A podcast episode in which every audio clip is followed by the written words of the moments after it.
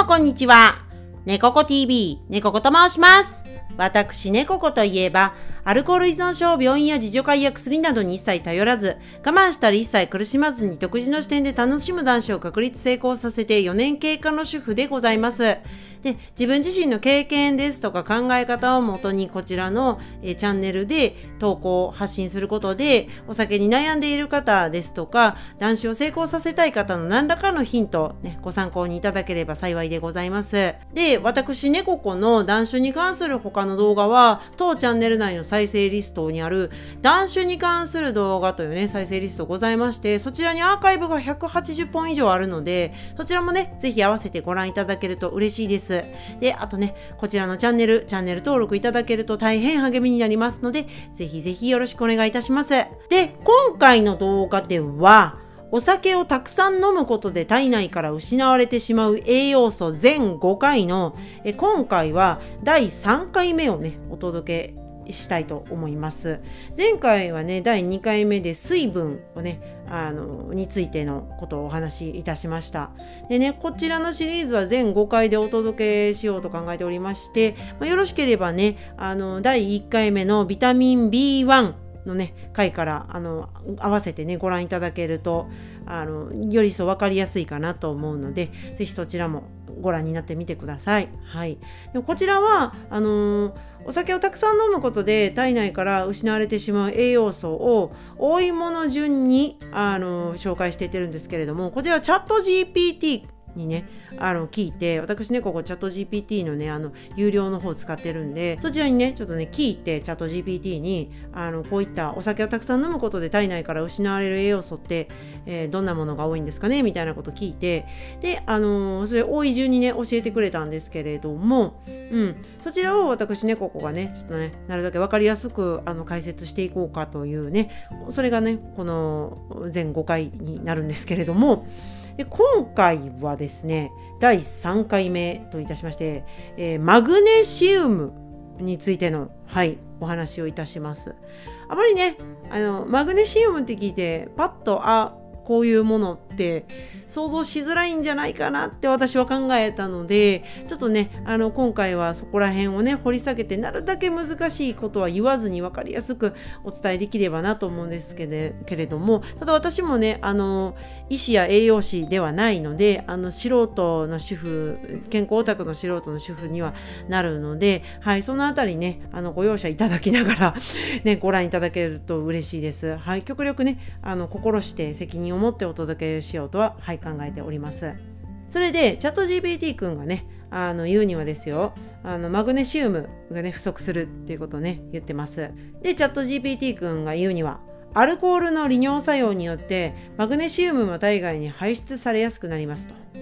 でマグネシウムは筋肉の動きや神経機能に必要ですっていうねさらっとそのようなことがね あの書いて あるんですけれどもちょっとこれだけじゃだいぶ分かりづらいだろうなと思ったので私ねここがねあの自分でこういったね本もね持ってましてこうね、栄養成分の辞典っていうねこちらをま引用しながらあのであと他のねあの詳しいサイトもいくつかピックアップしたのでそちらを引用をねちょっとねあのさせていただきながらあの分かりやすくお伝えできればなと、はい、考えております。そちらのね詳しいサイトですねホームページは動画の説明欄にリンクをあの貼らせていただくのでぜひそちらもね合わせてご参考になることをお勧めいたします。非常に分かりやすく書いてあったりねいたしますので理解も深まると思います。はい。では早速この本を見ながらになって恐縮なんですけれどもまずマグネシウムの機能としてはカルシウムやリンとともに骨や歯の発育や強化を促す重要な役割を担うミネラルですっていうふうに本には書いてありますね。560%は骨に含まれ残りは肝臓や筋肉血液でタンパク質と結合しているっていうことも書かれてありますね。はいまあ、なので体内にもともとあるものうん、ということでして食べ物からも取り込むことができる成分。そしてマグネシウムは300種類以上の酵素の働きをサポートしています。また神経の興奮を抑え筋肉の働きを正常化する働きがあり、えー血圧の正常化や体温調整にも関与しているということですね。調整役をね結構してくれているという側面もあるそうですね。はい。歯や骨の健康を保つためにえ必要だったりまあ、の各種ね内臓の中でタンパク質と組み合わさることでその働きをあのしているっていうことあと酵素の働きをサポートとかね神経、えー、を正常化させたりっていうこともあるのでいろいろとねビニーリサイニーリ体の中でその健康を保つために使われている基礎ミネラル必須栄養素の一つでもありますね。でいろいろとねあのわからないことが多かったので本でも調べていくとあのマグネシウムっていうのは、まあ、電解質だっていうこと にたどり着いたんですね。電解質って何？って結構ね思う方多いと思うんですよ。私もそうです。何？電解質ってと思ったので結構その辺りを掘り下げてみました。結構大切なんだなって、うん、かなり大切だなって思ったので電解質の話を詳しくさせていただければいいかなと思うんですけどまずね次の参考にさせていただく引用するサイトの内容に行きますね。低マグネシウム結晶について書いてあるねあのホームページサイトがあるんですけれどもまず引用文を読みます。マグネシウムは体内に存在する電解質の一つであり血液などの液体に溶け込むと電荷を帯びる。体内の大半のマグネシウムは電荷を帯びておらずタンパク質と結合しているか骨に蓄えられています。血液中に含まれるマグネシウムはごく微量であるものの骨や歯の形成及び神経や筋肉の正常な機能にはある程度のマグネシウムが欠かせませんっていうねことがあの書いてありますね。でその主に電解質っていうのは何なのかと申しますと次のサイトを引用文に行くんですけれども人の体内の水分量は体重の2分の1をはるかに上回る。体内の水分はさまざまな空間、えー、体液コンパートメントと呼ばれているというねに制限されて存在していると考えられてられていますと。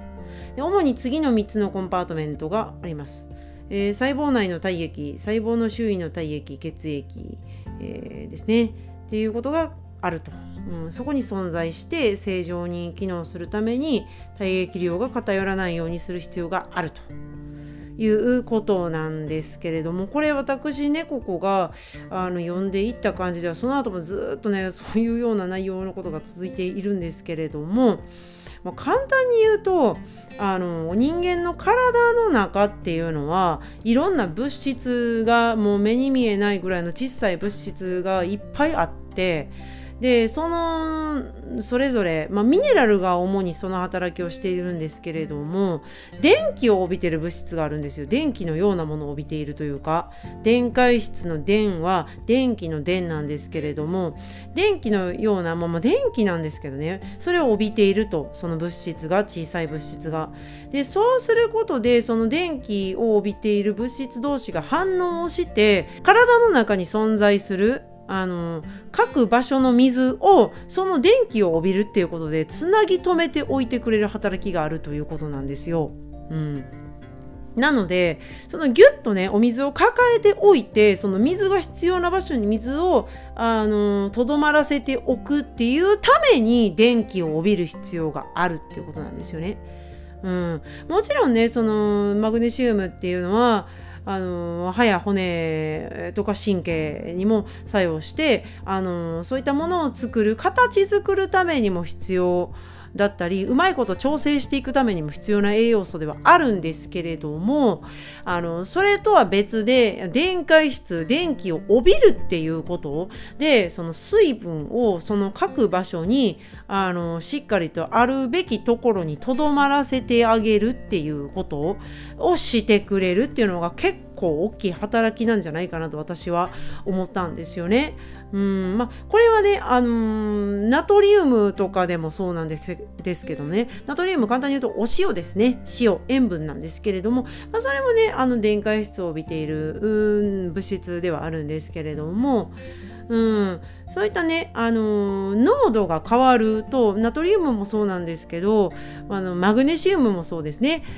濃度が変わってしまうとあの正常な体内の状態をキープしづらくなっちゃうんですよね。その電気を帯びることで各所にお水を必要なところに必要な分だけお水をとどまらせておくっていうことがしづらくなっちゃうんですよね。そういった電気を帯びる物質自体があのなくなってしまう薄くなってしまうとバランスがおかしくなっちゃうからそれでとどまらせておくことが難しくなると。でお水をとどまらせておくことが難しくなるっていうのは非常に危険ですよね。脱水症状をね、あのー、生み出してしまう恐れがあるので脱水症状はいろいろな体の不調ないしトラブルの原因にもなるのでうん、お水を抱えておくっていうことは非常にも生命にも関わってくる可能性が高いということですね。はい。なので、ただの水じゃないんですよね。人間の体に流れているものって。電気を帯びていたりとかっていうことがあるんですよ。栄養素が含まれていたりとかっていう。それでいろんな調整をしてくれてたりとか必要な水をキープしておいたりっていうことをしてくれるってことなんですよね。なのでそれが失われるっていうことは非常に体内のあのバランスが崩れてしまうさまざまな影響をね及ぼしてしまうっていうことにつながってしまうんですね。あのマグネシウムがあの単純に足りなくなってしまうとこちら書いてあるんですけれども、えー、低マグネシウム結晶の症状には吐き気、嘔吐、眠気、脱力、人格の変化、筋肉の痙攣、新鮮、えー、食欲不振などがありますというふうにね、はい、書かれておりますので、まあとても不快な状態になったり、とても健康とは程遠い状態になってしまったり、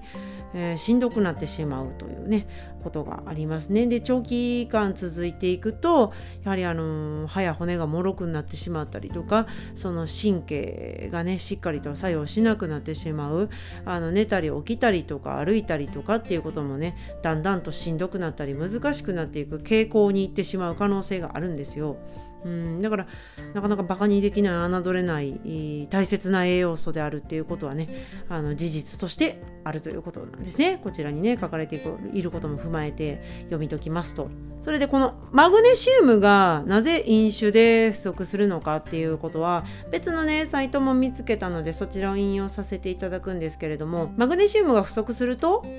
役割と魅力を徹底解説っていうねあのサイトを引用させていただくんですけれどもこの中の、えー、マグネシウム不足の原因っていう欄をね引用させていただくんですけれども飲酒することで体内へのマグネシウムの吸収量が減少します。マグネシウムの吸収量が減るということは体内のマグネシウム量が不足することにつながりますと。飲酒する回数や量に注意しましょう。というふうにね書いてありますねこちらには。はい。なので、まあ、のお酒を飲むっていうことで吸収自体が下がるよっていうことも、はい、あのありますしプラスやはりお水が減るのであのお酒を飲むとあのこちらのねあの特集全5回の中の第2回であの飲酒をすると体内から減ってしまう栄養素の中で、えー、バード2水分ということもねあのお話ししたんですけれども前回、うん、お水自体が減るんですよね。うん、脱水症状になるのでどうしてもね利尿作用というのが非常にあの活発化するというかね利尿作用が強くなるのでお酒を飲むとお水がガンガン減っちゃいます体内から。でその減ってしまうっていうことであのミネラル類も一緒に減ってしまうんですね。お水の中にたくさん入っているので体内の。マグネシウムもそれとともに減ってしまうっていうこともあります。はい。脱水症状とともに減ってしまうと。であともう一つあるのはお酒を飲むことで食事の量自体が減ってしまうとかあのあまりよろしくないあの食事の内容に傾いてしまうっていうこともあるそうなので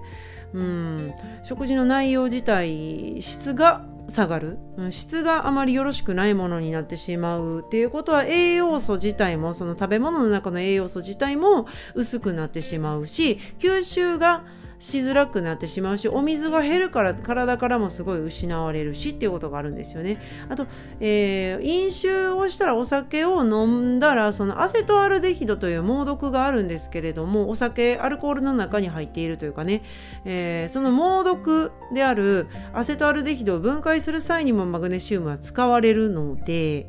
うん。そのもともとあったものが減るし、えー、お酒アルコールをねそのアセトアルデヒド分解する際にも使われるし食べ物をあまり食べられなくなるっていうことでもともと量自体ね取り込む量自体も減るしっていうね、えー、いろんな角度からマグネシウムっていうのはお酒を飲むことで減りやすくなるので、えー、非常にねあの注意してそこは補っていった方がいい栄養素でもありますしもっと言うとやっぱりねあのお酒を控えて いくっていうことでマグネシウム体の中のマグネシウムを大切にしていく。あの食事をしっかりね改善することでマグネシウムっていうものを体内に満たしていくっていうこともすごく大切だとはね思います。なかなかそれが難しいんじゃないのっていうね。あの大変だよそれはってね思う方が多いと思うんで簡単にねお酒をやめるっていうことをね言っているわけではないんですけれども簡単にやめれるでしょって言ってこと、ね、言ってるわけではないんですけれどもなかなかねお酒を飲んでいるとその、まあ、ミネラルに関してもそうですけど自転車操業状態になりやすいのかなと思うんですよね。うん、とっても減るとっても減るどんどん減るみたいなね状況を生み出しやすいのかなとははい思いますね。それでチャット GPT 君にあのこの栄養素が豊富に含まれている代表的な食材をいくつか教えてくださいってことも聞いたのでそちらもね紹介しようかなと思うんですけれどもマグネシウムが豊富に含まれているものなんですけれども、えー、チャット GPT 君が教えてくれたのはかぼちゃの種ほうれん草アーモンドバナナっていうことね教えてくれました、はい、かぼちゃの種はなんか雑穀みたいなやつですね。あのパリパリローストしてあるやつとかパリパリ食べると美味しいですよね。はい。ちょっと凝ったパンとかにもね混ぜてあったり上に乗っかってたりしますよね。はい。あとほうれん草。うん。アーモンドバナナ。うん。っていうことなんですけれども。アーモンドとかはもうローストしたやつとかねあの結構袋に入れて売られてたりするんでパッとね食べやすいのかなと思いますね。バナナもそうですよね。ほうれん草はちょっと下茹でしないといけないから少しそれが大変かなとは思うんですけれども。まあ比較的食べやすいのかなとは思いますね。あと個人的には玄米もおすすめですね。私ねここ玄米生活者でもあるので毎日玄米食べてるんですけれども玄米にもねマグネシウムっていうのは含まれているのであの毎日とる主食、うん、お米を種類変えてあげるっていうことが一番まあ自動的に取り入れやすくなるからいいのかなとは思うんですよね。マグネシウム、うんうん、バナナ、うん、バナナもね皮むいたら食べれるからすごい毎朝食べやすいのかなと思いますね。私ねここも朝毎日バナナ食べてるんですよ。あの夫と半分こして食べてますね。カリウムも取れるのでうん。そういったねあの体内のミネラルバランスを保つ上ではなかなかバナナっていうのは便利な食材なのかなとはい思いますね。そんな感じですかね食べ物としては。玄米がまあ一番 一番おすすめですね。一番簡単にあの摂取しやすいので。あの、ね、おすすめなのは普通の玄米より発芽米発芽玄米っていうね。あの私ねここファンケルさんのものをあの食べてるんですけれどもあれだとすごい炊きやすい。普通に炊飯器でも鍋でも炊けるし味も美味しいので非常におすすめですね。うん、今回はねそんなところですかね。お酒をたくさん飲む人に不足しがちなね栄養素っていうことでマグネシウムについて詳しくねお話しさせて、えー、いただいたんですけれどもこれはあのお酒を飲む飲まないにかかわらずなんですけれども栄養素っていうのは単体で取るっていうことよりもバランスよく全体的にあの過不足なく補うっていうことをがあのそれぞれ相互作用してくれてあのそれぞれの栄養素の働きっていうのも大幅にアップするので単体で取るっていうよりバランスを重視してあげるといいんじゃないかなと私は考えます。はい。なので、ちょっとね、お酒をたくさん飲むっていうことで、栄養が不足してるんじゃないかなっていうふうに気になる方っていうのは、日頃のね、食事を見直すっていうところもね、気をつけてみられるといいのではないでしょうかっていうね、はい、そういったことでちょっと今回の動画を締めさせていただきます。はい、最後までご視聴ありがとうございます。で次回はあの特集では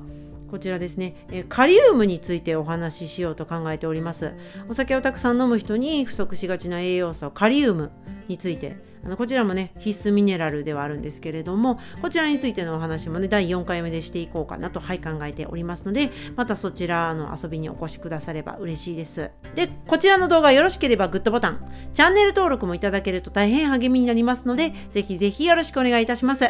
ではまた次回の動画でお会いいたしましょう。最後までご視聴いただきましてどうもありがとうございました。